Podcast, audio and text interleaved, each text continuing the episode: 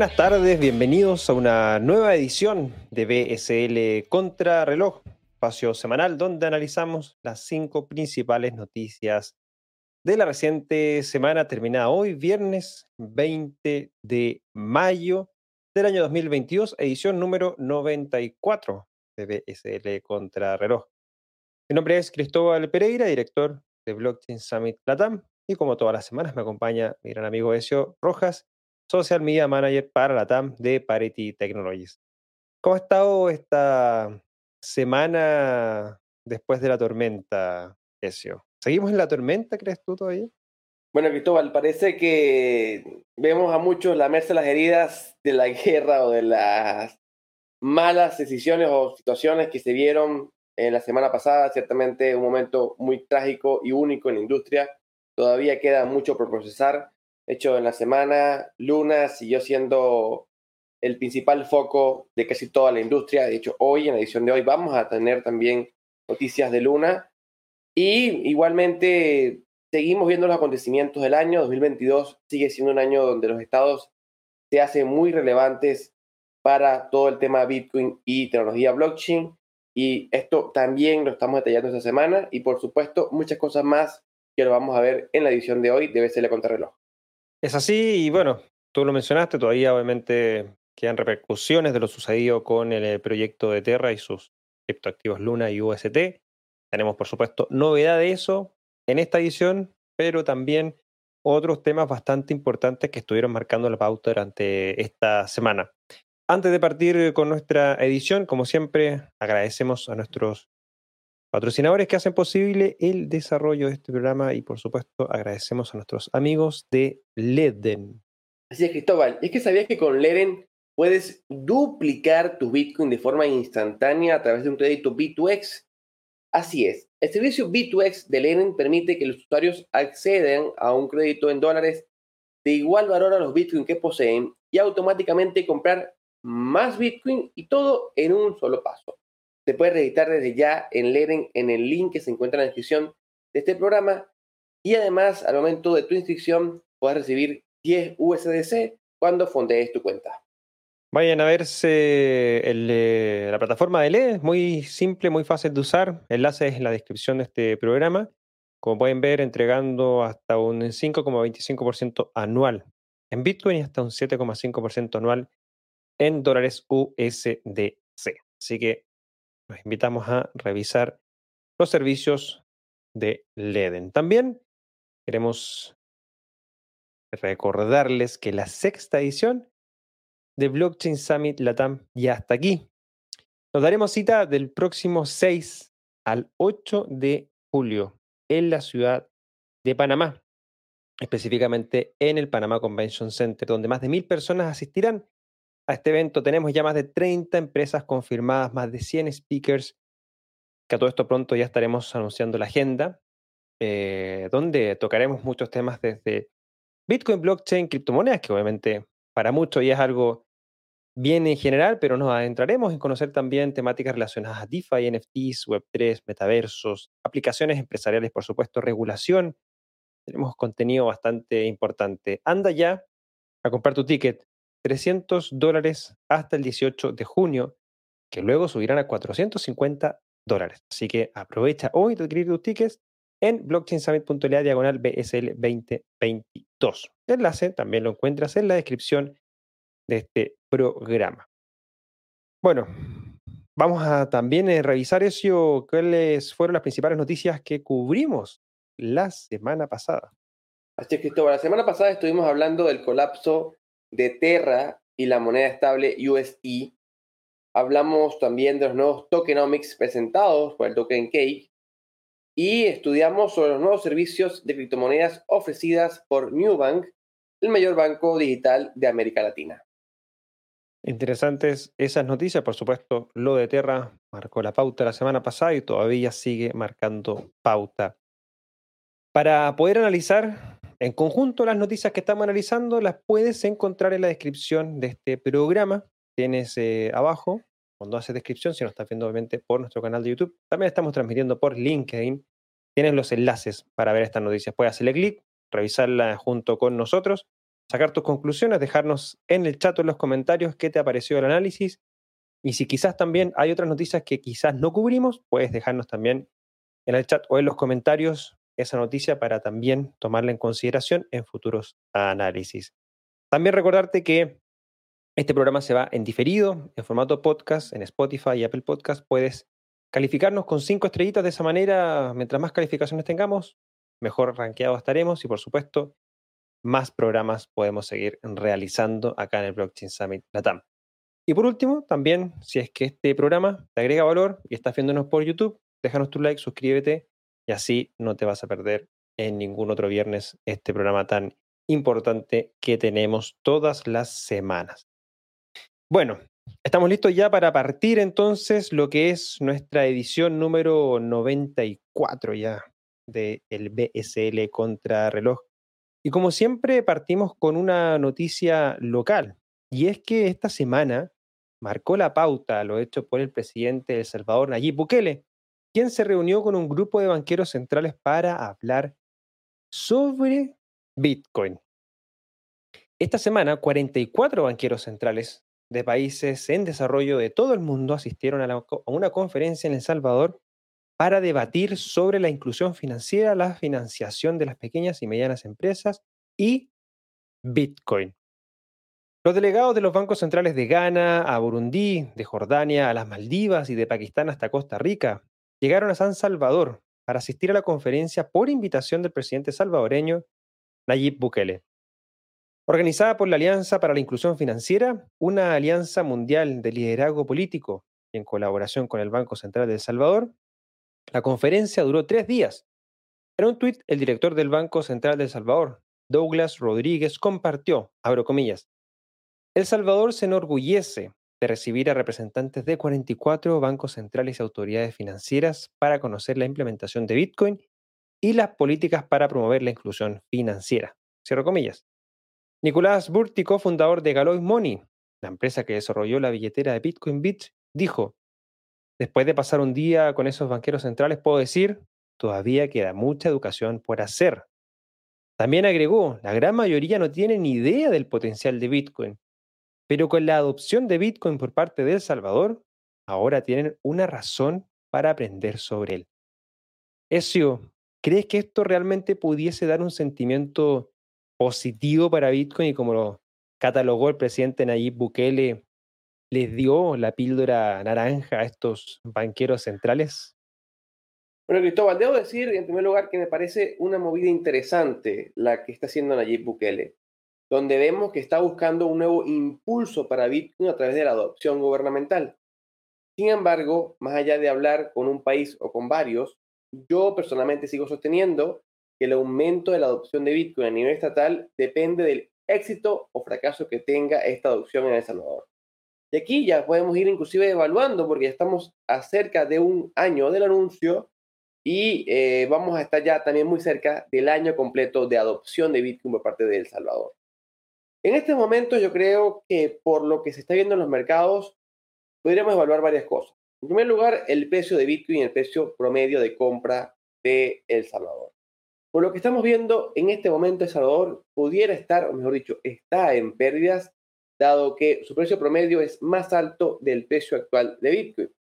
Lo que, si no se revierte en el corto o mediano plazo, pudiera traer algunas inseguridades sobre todo para los países aliados e inclusive para el propio Salvador ante su compra de Bitcoin.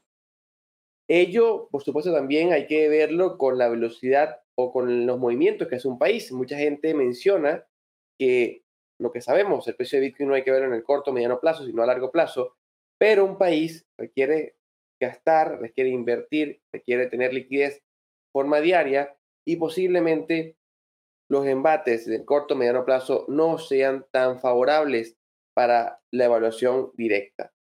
En segundo lugar, hay que evaluar también que los bonos Bitcoin y los bonos Volcán no han salido finalmente a la luz. Se tenían previsto salir ya hace unos cuantos meses atrás y todavía hoy, ya casi llegando al último mes del primer semestre del 2022, no se ha anunciado nada de los bonos Volcán.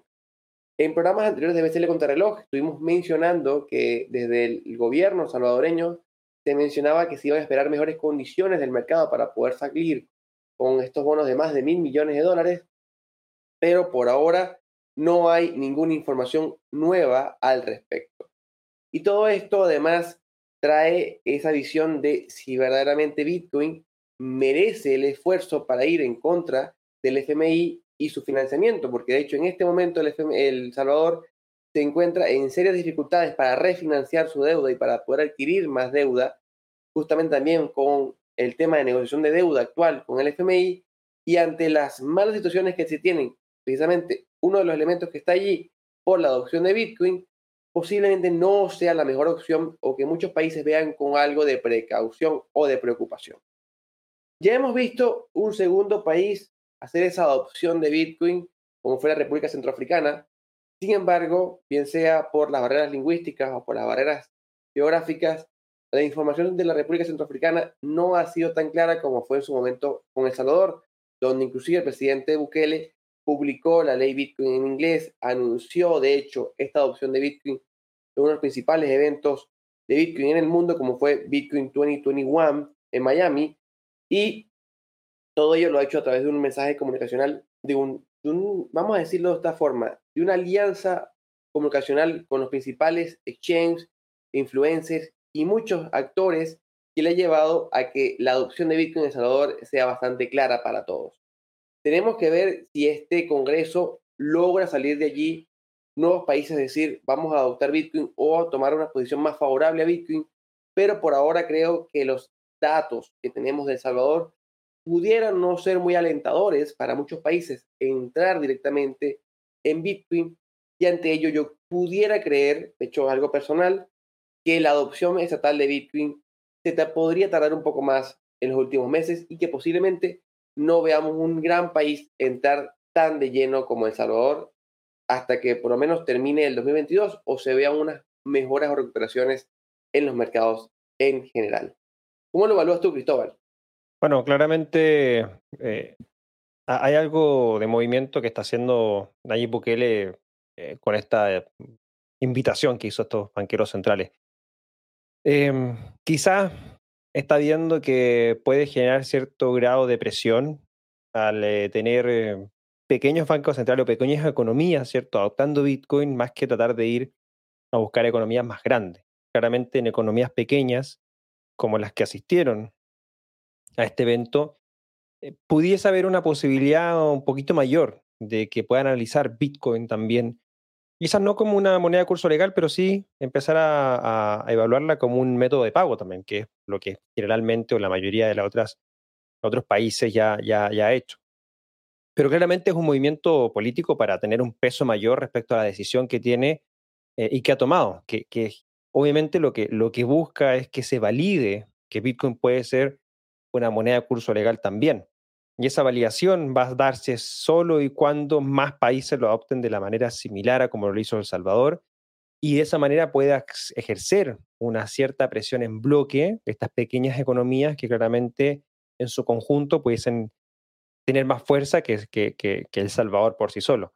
Entonces yo creo que está haciendo un movimiento político, obviamente como es un presidente, ¿cierto? Tiene que hacer sus movimientos políticos y tiene que asegurarse, o al menos, que la tesis que él puso encima de la mesa sea validada por otros países también. Entonces, claramente, él lo que está haciendo es algo, algo bien similar y, esperamos que, ojalá, obviamente, más países puedan adoptar Bitcoin como una moneda de curso legal, como también lo hizo eh, el país centroamericano, El Salvador. Bueno, Cristóbal, y continuamos con la segunda noticia del día de hoy y tiene que ver también con estados, y es que China vuelve a ser el segundo centro de minería de Bitcoin a pesar de las provisiones de las criptomonedas. Y es que el gobierno chino no ha conseguido acabar con las operaciones de criptomonedas como parte de su prohibición de las mismas del año pasado, ya que China ha resurgido como uno de los mayores centros de minería de Bitcoin del mundo, según un nuevo informe. China se convirtió en el segundo mayor proveedor de tasa de hash de Bitcoin a partir de enero de 2022, meses después de que el gobierno local prohibiera todas las operaciones de criptomonedas en el país. Esto según la última actualización del índice de consumo de electricidad de Bitcoin de Cambridge, compartida con Cointelegraph el día martes. Los mineros de Bitcoin de China representan el 21.1% de la distribución total de la tasa de hash de minería de Bitcoin a principios de 2022, siguiendo solo a Estados Unidos, que produjo el 37.8% de la tasa de hash total a partir de enero, según los mismos datos. China fue una vez el mayor país minero de Bitcoin del mundo. Su poder de la tasa de hash local de Bitcoin representaba más del 75% en el año 2019 la tasa de hash luego se desplomó al 0% en julio y agosto de 2021 tras una serie de cierres de granjas de minería de criptomonedas en el país. A pesar de la prohibición de las criptomonedas en septiembre de 2021, la cuota de la tasa de hash ha subido al 22.3% ese mes y no bajó del 18% durante el periodo analizado. El líder del estudio, Alexander Neumüller, le digo a Cointelegraph que los nuevos datos son suficientes para concluir que la minería de Bitcoin sigue viva en China, declarando textualmente, nuestros datos confirman empíricamente las afirmaciones de los conocedores de la industria de que la minería de Bitcoin sigue en marcha dentro del país, aunque la minería, en China está lejos de sus antiguos niveles, el país parece seguir albergando alrededor de una quinta parte de la tasa de hash total de Bitcoin. Cristóbal, ¿cómo te sientes con esto? ¿Te sorprende volver a ver a China en el segundo lugar en el mapa de hashing power de Bitcoin? ¿Cómo crees que ha sido este resurgir de la minería de Bitcoin en el país asiático? Bueno, eso está interesante, esta noticia y respecto a lo que he podido analizar e investigar respecto a lo que está sucediendo en, China es algo, diría, bastante interesante. Em, bueno, el, hash rate de Bitcoin hoy eh, se ha mantenido sorprendentemente por sobre los 200 exahashes desde marzo de este año, tasas eh, históricas en términos del poder de procesamiento de esta red. Es decir, el precio en particular, que por lo general la minería sigue el precio, eh, y hemos visto obviamente este año desde enero eh, caídas significativas en el precio de Bitcoin, la minería no ha descendido en términos de su poder de procesamiento. Es un dato bastante interesante. Ahora bien, el mercado se ha caído y sabemos que cuando el precio cae, los equipos de minería necesitan ser más eficientes y además obtener energía económica. Sabemos también que China tiene fuentes de energía bastante económicas para esta industria. Así fue el por qué China llegó a poseer el 75% del poder de minería hasta julio del año pasado, del 2021. Ahora, algo no menor que ha estado sucediendo, y es que la minería, eso, se ha clandestinizado en China. En noviembre, la empresa china de ciberseguridad Qihoo 360 lanzó un monitor de minería para el gobierno es decir, para poder rastrear a los mineros de Bitcoin en China. Informó que la minería clandestina parecía estar viva y bien dentro del país. Según esta empresa, en ese momento había una media de 109.000 direcciones IP chinas activas en la minería de criptomonedas, la mayoría de ellas situadas en las provincias de Guangdong, Jiangsu, Zhejiang y Shandong. Los reportajes que he estado leyendo han mostrado que la minería clandestina en China es la que ha impulsado que este país vuelva al segundo lugar de participación en minería de Bitcoin. Según el Centro de Investigación de Cambridge, del cual se basa esta noticia, el acceso a la electricidad fuera de la red y la dispersión geográfica de las operaciones a pequeña escala son algunos de los principales medios utilizados por los mineros subterráneos para ocultar sus operaciones a las autoridades y eludir la prohibición.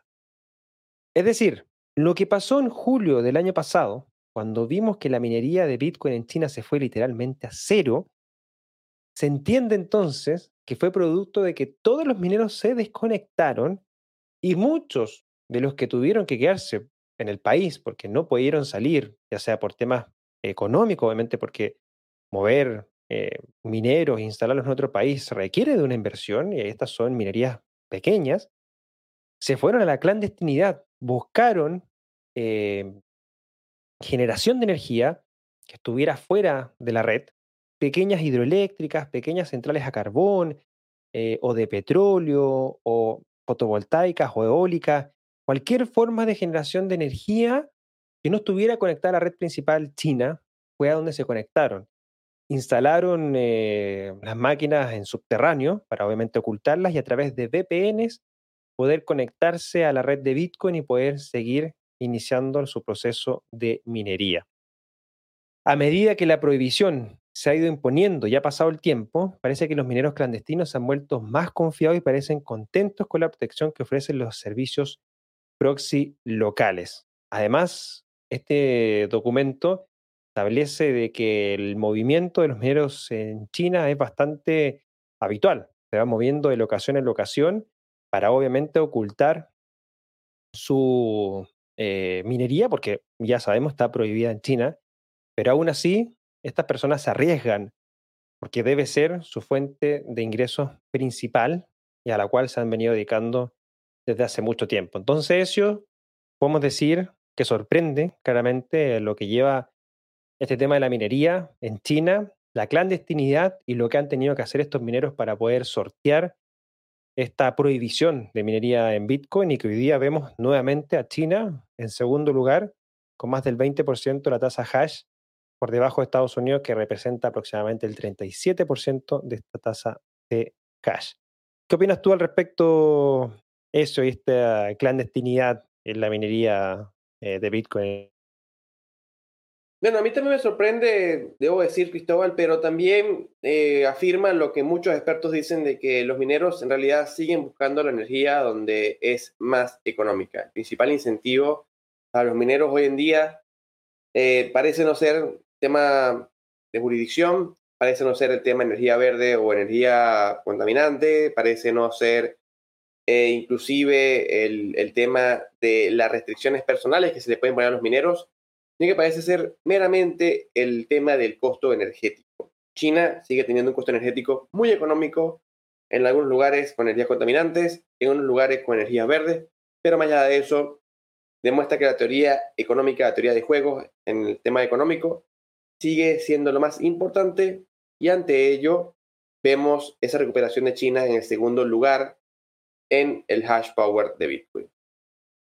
Bueno, seguimos entonces con eh, la siguiente noticia y es que Portugal perderá el estatus de paraíso fiscal para las criptomonedas tras el anuncio de impuestos sobre las ganancias.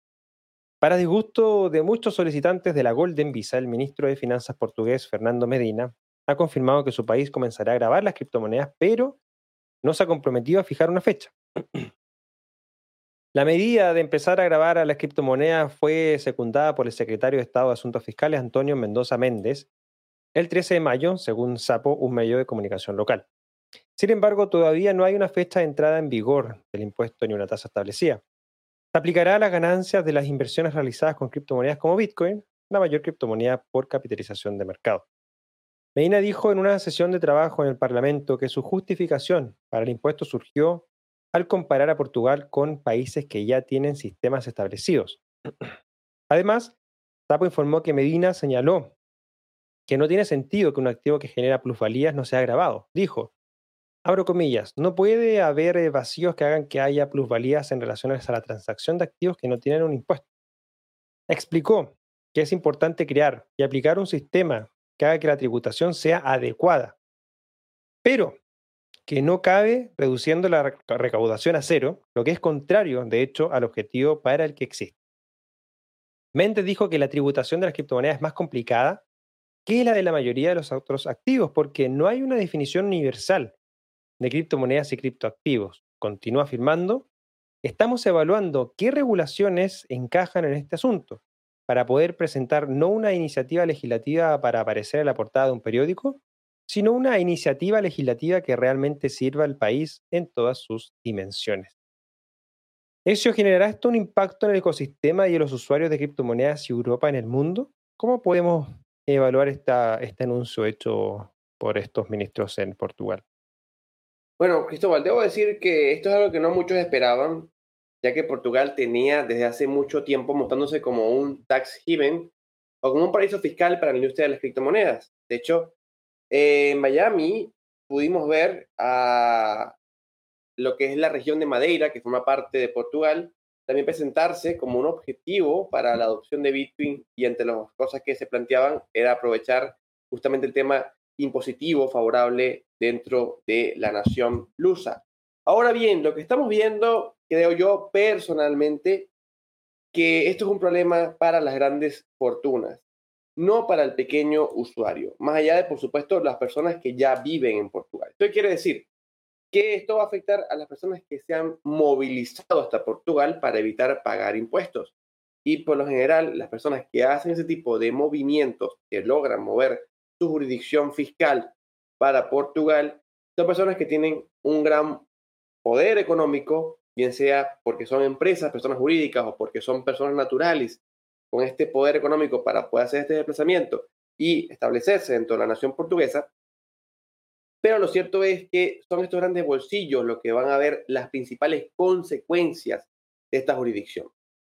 También hay que mencionar que a pesar de que no era un escenario muy posible para los tiempos portugueses, sí era algo ya esperado dentro de lo que es ya la Unión Europea, desde que hemos visto cómo las distintas jurisdicciones dentro de la Unión se han eh, planteado tener elementos comunes en el tema tributario cripto para que no haya algunos desfavorecidos que puedan terminar robando de una forma u otra capital o quedándose precisamente esos paraísos fiscales claramente demarcados a lo largo del mundo.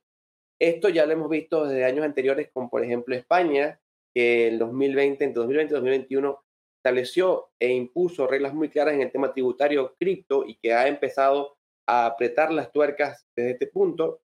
Y finalmente Portugal, su vecino, que se planteaba como ese tax haven, esas facilidades, esas comodidades para que muchos con gran poder económico se desplazaran hasta Portugal, ahora es también una nación con un objetivo de recaudar impuestos. Aunque aquí también ya vamos a empezar a jugar de una forma diferente. Yo creo que eh, no creo personalmente que vamos a ver impuestos muy altos en Portugal. Creo que aquí vamos a jugar con los porcentajes, es decir, por ejemplo, porcentaje más alto en España, un porcentaje menor en Portugal, que pudiera generar ese incentivo, inclusive esa competencia entre los estados europeos por ver quién puede tener tasas más competitivas desde este punto de vista y así lograr atraer a los grandes capitales, a las empresas y también a las grandes fortunas personales o jurídicas para entrar dentro de este punto en particular.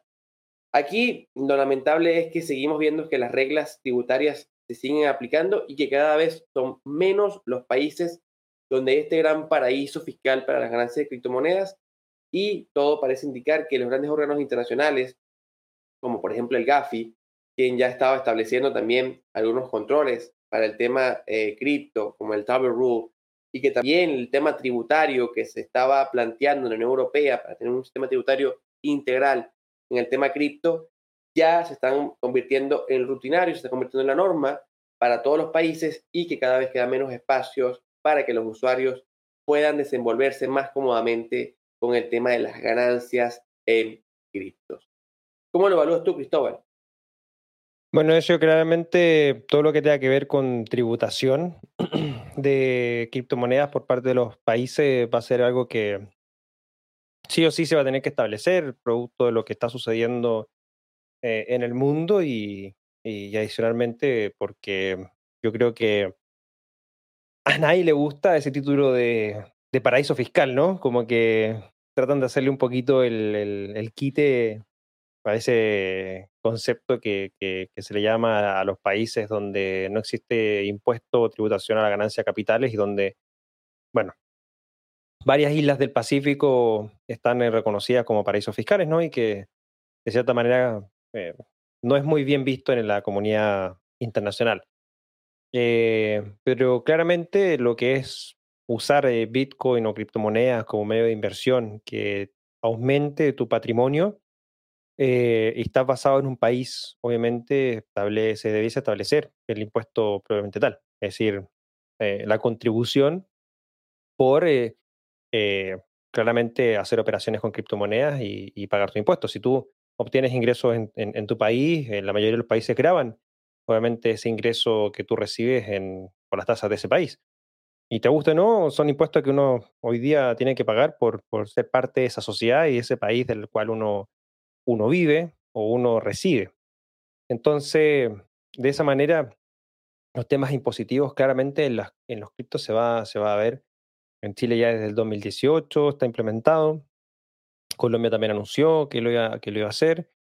Eh, y bueno, eh, lo único que tenemos es que está El Salvador, pero que en Bitcoin nuevamente uno no tiene una tributación, un, pago de impuestos por ganancia de capital, porque Bitcoin es una moneda de curso legal. Por ende, no tributa obviamente las, los gananciales que tú tienes en, en, la compra y venta de, de Bitcoin en, el país salvadoreño. Pero bueno, cada país es distinto y en este sentido lo que está haciendo Portugal eh, claramente no es beneficioso para aquellos que quizás se fueron a Portugal a, basarse porque saben de que tenían pensado que esto iba a durar para siempre. A menos no hay una fecha establecida, pero claramente ya es algo que se va a desarrollar en, Portugal. Bueno, eso, hemos llegado a la mitad de nuestro programa, ya hemos analizado tres de las cinco noticias de esta reciente edición, número 94 de BSL Contraloj de hoy, viernes 20 de mayo. Hacemos un pequeño break, netamente, para poder eh, recordarles algunos mensajes de nuestros patrocinadores. Así es, Cristóbal, y es que te puedes registrar desde ya en Leren en el link que se encuentra en la descripción de este programa y duplicar tu Bitcoin con un crédito B2X. Además, en el momento en que envíes tus fondos a tu nueva cuenta, vas a recibir un bono de bienvenida de 10 USDC de inmediato. También recordarte que la sexta edición del Blockchain Summit Latam ya está acá, del 6 al 8 de julio, más de mil asistentes, más de 100 speakers, más de 30 empresas se darán cita en la ciudad de Panamá para conocer todo relativo a Bitcoin, criptomonedas, blockchain, pero también casos de uso, DeFi, NFTs, metaverso y mucho, mucho más. Accede hoy, tickets, 300 dólares hasta el 18 de junio en blockchainsummit.la diagonal BSL 2022. Y atento que por nuestras redes sociales del Blockchain Summit Latam también estaremos compartiendo algunos beneficios para aquellos que nos sigan. Si nos quieren seguir, los enlaces se encuentran en la descripción de este programa. También pueden seguir eh, las redes sociales y las páginas de Cointelegraph en español, que están también en la descripción de este programa. Recordarles que también este programa va en diferido, en formato podcast, Spotify y Apple Podcast. Y si no estás viendo nuestro canal de YouTube, muchas gracias, déjanos tu like y suscríbete para no perderte ninguno de los programas que tenemos semana a semana. Bueno, eso, volvemos entonces y seguimos con nuestra edición y vamos con ya la cuarta noticia de esta jornada. Así es, Cristóbal. Y es que la cuarta noticia de la jornada tiene que ver con Ethereum. Y es que se ha hecho un gran hito en sus pruebas, ya que la fusión de la testnet de Ropsten está prevista para el 8 de junio. El ecosistema de Ethereum se prepara para un gran hito de pruebas, ya que la Ropsten testnet merge se llevará a cabo el 8 de junio. Según la página de merge testnet en GitHub, el ingeniero de Ethereum DevOps, Parati Hayanati, envió una solicitud de extracción para el código de configuración de la Merge Testnet de Ropsten el lunes, lo que sugiere que la implementación está lista. Ropsten es una de las varias testnet creadas por la Ethereum Foundation en 2017 y actualmente se encuentra mantenida por el equipo de desarrolladores de Get. Esta testnet específica se considera la mejor réplica de la mainnet de Ethereum, ya que sigue una estructura de red similar, que les permite a los desarrolladores realizar pruebas de implementación realistas antes de realizar actualizaciones en la mainnet real. La Ropsten Testnet Merge verá la red Proof of Work combinada con una nueva testnet de capa de consenso Proof of Stake y su génesis está fijada para el 30 de mayo. Simulará lo que ocurrirá una vez que la fusión real entre la Ethereum y la cadena Bacon Chain finalmente tenga lugar y se convierta en una red de prueba de participación o Proof of Stake. Notablemente, la línea de tiempo de la testnet concuerda con los comentarios del desarrollador de Ethereum, Tim Beiko, quien declaró el mes pasado que la fusión por merge no estaría listo para entrar en funcionamiento hasta unos meses después de junio. Textualmente dijo, todavía no hay una fecha concreta, pero definitivamente estamos en el capítulo final de Proof of Work en Ethereum.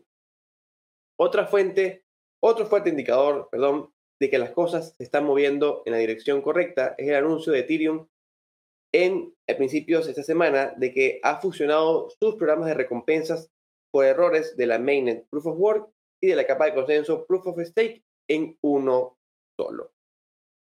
Cristóbal, se acerca más y más el merge o fusión de Ethereum. ¿Qué falta ahora para ver esta fusión en la mainnet? Bueno, eso, eh, varios somos los que estamos esperando esta fusión de, Ethereum y, mm, la verdad falta, falta muy poco. Em, este proceso que se va a llevar adelante con, la testnet de Robsten es uno de los procesos faltantes y es principalmente hacer el, el, test real de lo que sería este merge. Es decir, donde la capa de consenso y la capa de ejecución se unen. Recordemos que ya no se habla de Ethereum 2.0, se habla del upgrade de Ethereum, porque Ethereum es uno solo y va a seguir siendo uno solo. Actualmente, Ethereum tiene una capa de consenso basada en Proof of Work o prueba de trabajo similar a Bitcoin y una capa de ejecución, que serían los contratos inteligentes, las transacciones, etcétera, de la Ethereum Virtual Machine, la máquina virtual de Ethereum, donde uno programa las aplicaciones, ¿cierto? Y las despliega y ahí se ejecutan. Lo que va a hacer este upgrade ahora es que va a quitar o va a hacer el upgrade, por así decirlo, de la capa de consenso, sale Proof of Work y entra Proof of Stake y la capa de ejecución se mantiene tal cual como está hoy. Claramente ese proceso es complejo y por eso se está haciendo los tests en la red Ropsten de Ethereum. Una vez que este test pase correctamente, ya estaría todo listo entonces para hacer el merge en el mainnet principal de Ethereum. Ahora, ¿qué es lo que pudiese dificultar que esto suceda? Hay un eh, tema dentro de Ethereum que se llama la bomba de dificultad. La bomba de dificultad fue una implementación hecha para específicamente este proceso de upgrade de Ethereum para llevarlo a Proof of Stake. Específicamente lo que hace es aumentar la dificultad de procesamiento de red tan fuertemente que la red termina o terminaría por eh, reducir su capacidad fuertemente, es decir, ya no se pudiesen confirmar transacciones en la red Ethereum. Está hecho principalmente cuando se haga este upgrade, luego la bomba de dificultad queda en Proof of Work y eso hace que se extinga o se vaya extinguiendo esta eh, capa de prueba de trabajo. El tema está en que esta bomba de dificultad está estimada que salga por ahí por principios de agosto, es decir, se active principios de agosto. Lo que ha venido sucediendo con anterioridad es que van aplazando esta bomba de dificultad porque obviamente también este upgrade de Ethereum, eh, a nivel de capa de consenso se ha venido eh, eh, atrasando claramente por las dificultades técnicas que esto implica. Según Preston Van Loon, que comunicó, de hecho, hace un par de días en la conferencia Permissionless, que espera que el merge termine sucediendo en agosto si todo sale acorde al plan.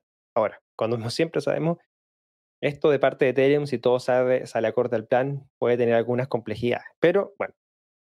Ahora, siempre y cuando no tengan que mover la bomba de dificultad. Si ya tienen que mover la bomba de dificultad, se va a atrasar más allá de agosto. Y según estimaciones, esta bomba podría, como te dije, activarse dentro de agosto. Entonces están muy, muy al límite. Por ende, eso sería lo único que pudiese atrasar que el merge se pueda ejecutar en agosto. Si tienen que atrasar la bomba de dificultad, van a tener que enfocarse en eso y el merge va a tener que quedar para un par de meses después de junio. Lo que sí ya queda claro es que se ve que el merge va a caer dentro de estos próximos meses de este año 2022. ¿Qué viene después del merge? Bueno, después de esta fusión, lo único que queda de este plano, de estas fases, que fueron las fases 0, 1 y 2, vendría siendo la fase 2, que es el chart, es decir, toda esta historia de Ethereum, toda la cadena de bloques de Ethereum se parte en 64 fracciones para que luego, obviamente, cada uno de esos charts empiece a escribir las eh, nuevas transacciones y en base a eso la escalabilidad de la red de Ethereum pudiese llegar, según las estimaciones que ha compartido el mismo Vitalik Buterin, por sobre las 100.000 transacciones por segundo. Por ende, eso estamos literalmente a puertas o a un par de meses de ver ya finalmente este upgrade de Ethereum donde la capa de consenso va a pasar a ser proof of stake en vez de proof of work, como lo conocemos hoy en día. ¿Qué opinión tienes al respecto de lo que está haciendo Ethereum? Bueno, Cristóbal, yo sigo pensando que la transición no es un trabajo fácil. Realmente como los expertos han dicho, tratar de cambiarle las ruedas a un vehículo en movimiento. Y ahora es que vamos a empezar a ver las pruebas reales. Es decir, esto no es un procedimiento de 1, 2, 3. Es un procedimiento de 1, ver cómo se pasan las cosas en 1, 2, ver cómo pasan las cosas en 2, 3, ver cómo pasan las cosas en 3. La cuestión con esto es que se van a hacer las pruebas en la red más similar a Ethereum. Y ahora, aquí, bueno, hay que evaluar si todos los cálculos se han hecho correctamente, porque no es tampoco una señal de que todo va a salir bien. Se va a hacer y en caso de que haya algún problema en Ropsnet, vamos a verlo allí y seguramente se va a retrasar nuevamente si hay algún problema. Pero eh, ciertamente estamos en un paso muy importante, muy interesante.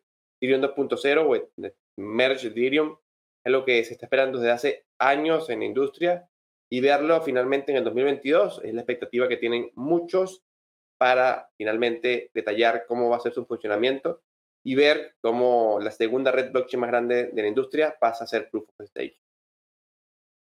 Sí, totalmente de acuerdo con, con eso.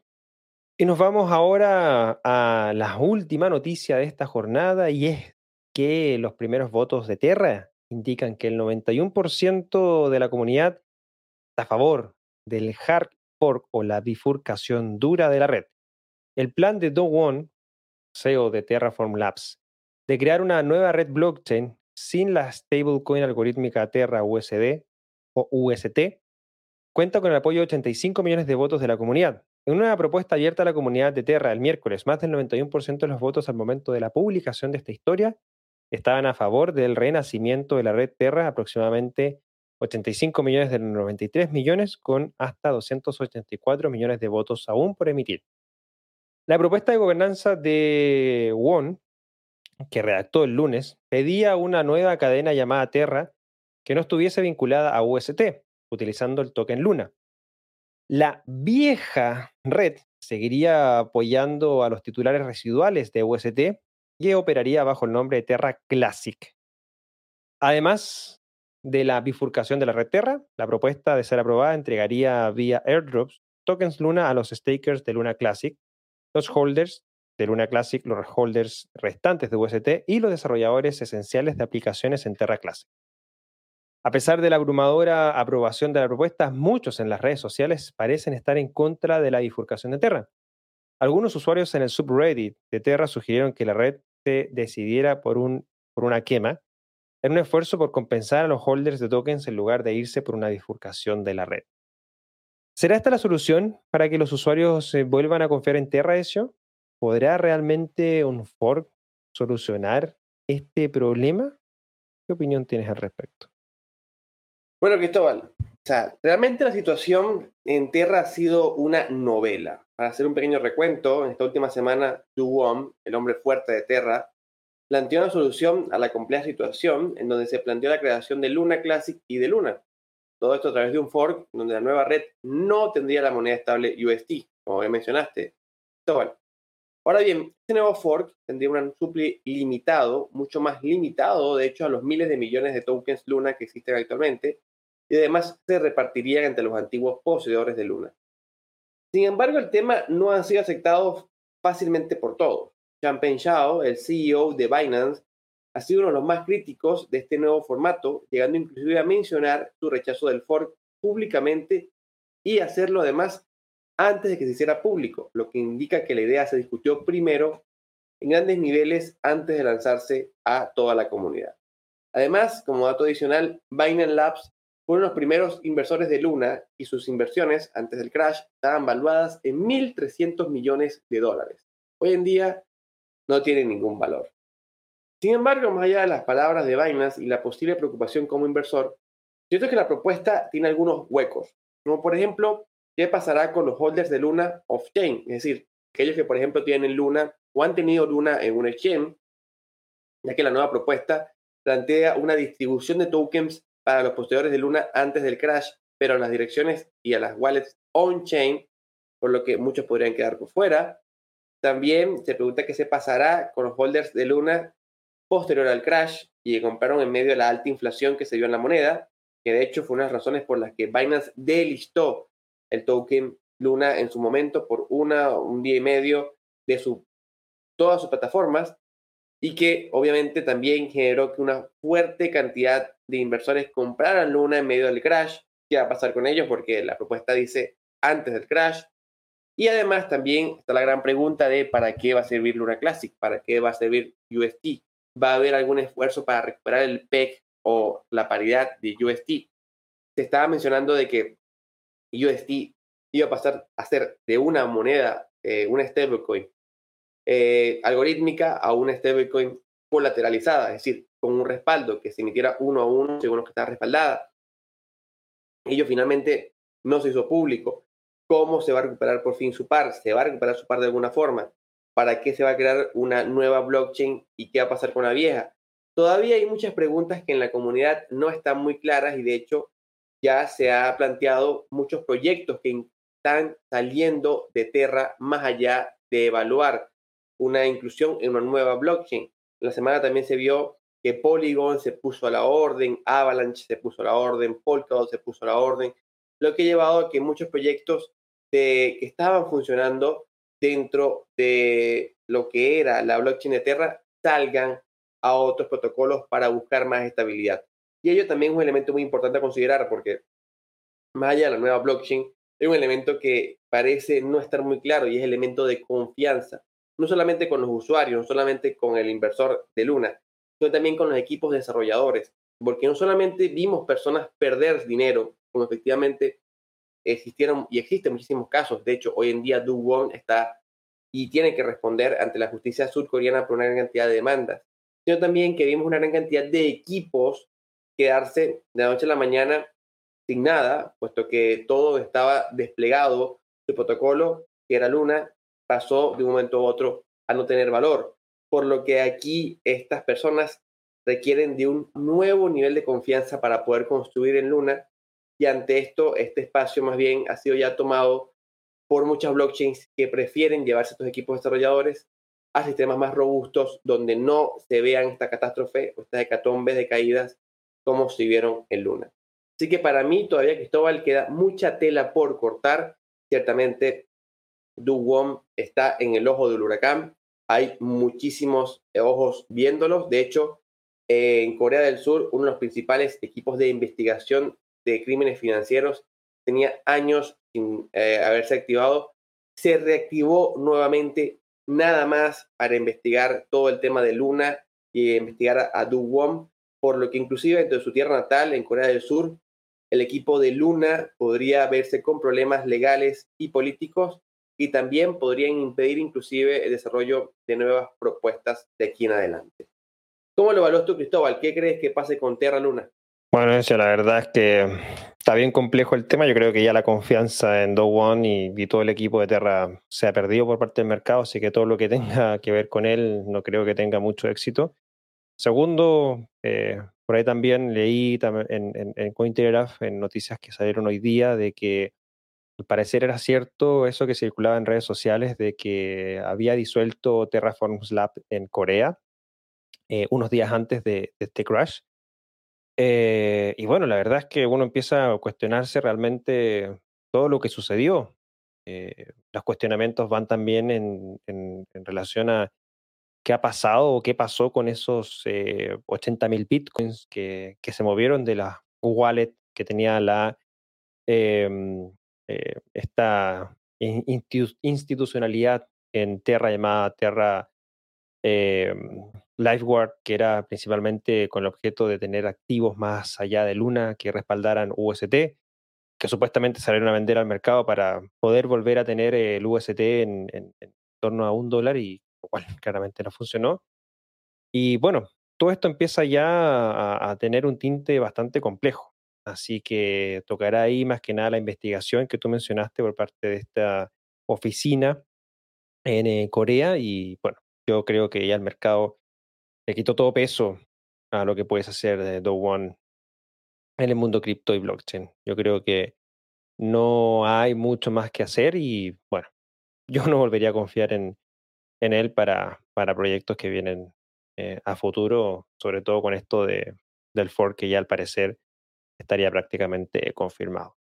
Así que bueno, tocará tomar esto como parte de la historia, parte del proceso y sacar las conclusiones que cada uno tiene que sacar para que esto no vuelva a suceder o tratar de minimizar las pérdidas que uno pudiese tener eh, si es que llega a pasar en un futuro eh, con un proyecto similar. Con eso hemos llegado al final de nuestra edición número 94 de BSL Contrarreloj de hoy viernes 20 de mayo. Repasamos noticias de varias partes del mundo, El Salvador y esta visita de 44 bancos centrales para hablar de inclusión financiera y Bitcoin por parte del presidente Nayib Bukele. También lo que es eh, la minería de Bitcoin en China y la clandestinidad. También tocamos temas de Portugal, que ya no sería un paraíso fiscal para las criptomonedas. Hablamos del upgrade de Ethereum y finalmente lo que está sucediendo con la novela de Terra Dawn One y todo el proceso que está llevando adelante para poder revivir su proyecto. ¿Qué te han parecido las noticias de esta semana? Bueno, Cristóbal, lo que venimos diciendo también desde el comienzo, el, el tema con Luna parece todavía seguir. Seguramente la próxima semana tendremos todavía más noticias de Luna.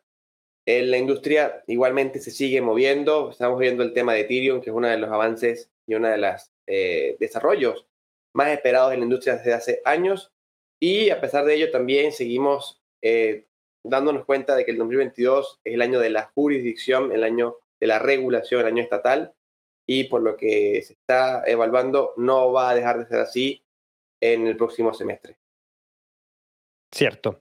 Eh, bueno, y más que nada, solamente recordarles que estamos en este espacio siempre disponibles para poder eh, conversar, analizar y, por supuesto, concluir con las noticias más importantes de la semana. Son solo cinco que podemos tocar y existen muchas más de lo que está sucediendo.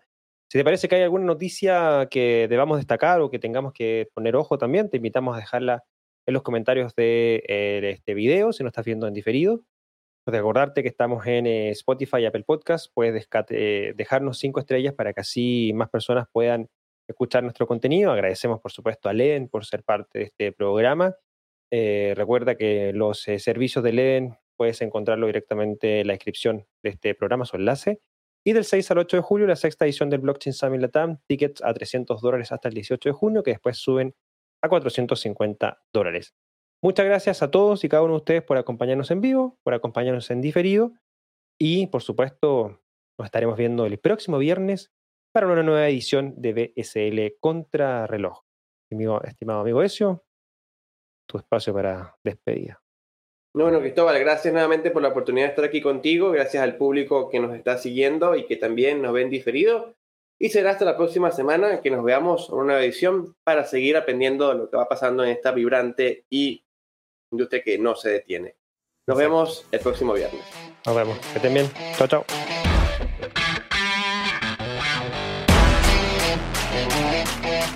BSL Contrarreloj es una traducción de Latam Tech en conjunto con Cointelegraph en español. Las opiniones vertidas en este programa son de exclusiva responsabilidad de quienes las emiten y no representan necesariamente el pensamiento ni de Latam Tech ni de Cointelegraph. No entregamos recomendaciones de inversión, te invitamos a realizar tu propia investigación.